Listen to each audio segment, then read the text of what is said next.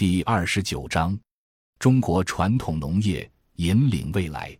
中国的传统农业及在其基础上形成的中华文明，不仅延续数千年不断，且一直是生态环境友好、有机和可持续发展的。然而，近现代以来，特别是中国国家工业化和地方政府工业化以及全球化，对中国传统农业的发展进行了影响深远的制度性改造，并由此带来了制度技术路径依赖的生物化、化学化和机械化的产业化发展，导致中国农业可持续发展面临危机。因此，对中国农业做可持续发展回归。是在当代生态文明战略转型语境下的题中之意和体现绿色生产方式的乡村振兴战略的必然选择。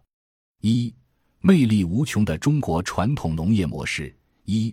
中国传统农业是世界有机农业之源。中国传统农业的起源可以追溯到七千年前，中国古代先民开始驯化野生蚕和，种植野生稻。众所周知。中国的耕地资源仅占世界的百分之七，水资源占世界百分之六点四，水土光热配比的耕地不足国土面积的百分之十，而二十世纪中国的人口却占到了世界总人口的百分之二十一，可见人口与资源配比严重不平衡是制约中国发展的基本国情矛盾。正是短缺的资源与庞大的人口之间的矛盾，特别是乡土中国的人地关系高度紧张。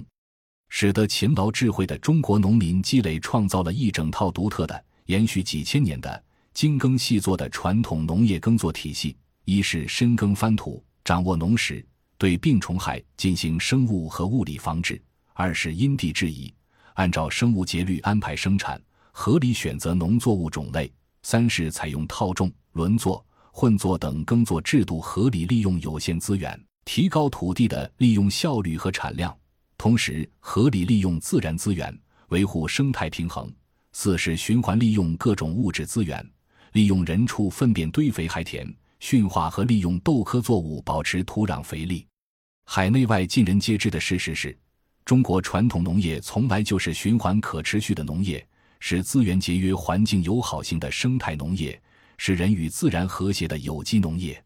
中国传统农业精耕细作的耕作栽培技术，可以对病虫害进行有效的物理防治，完全不使用农药，是环境友好的生态农业。